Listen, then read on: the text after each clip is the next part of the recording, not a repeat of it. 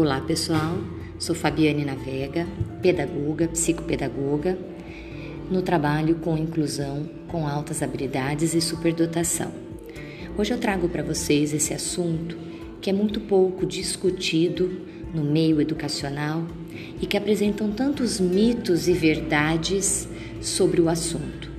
Mitos e verdades que acabam dificultando o diagnóstico, o reconhecimento e a atuação com essas crianças.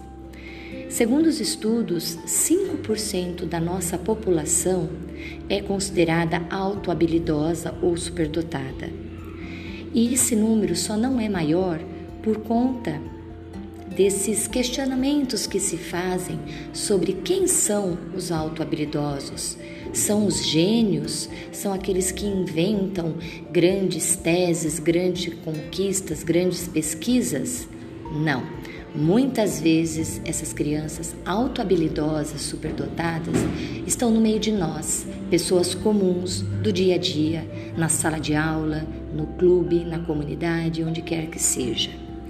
Segundo Joseph Renzulli, é, Para você considerar uma criança como autohabilidosa, ela precisa de, de se destacar em três áreas.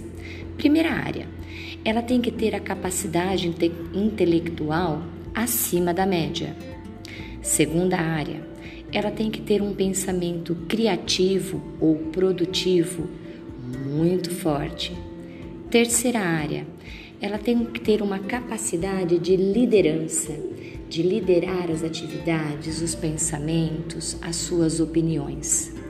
Essas crianças, por muitas vezes, são mal interpretadas no convívio em que estão, porque são crianças que questionam demais, são crianças que não se contentam com respostas simples e imediatistas, são crianças que por inúmeras vezes apresentam uma grande capacidade e agilidade no raciocínio, a memória e tudo isso se destacando do que nós consideraríamos normal.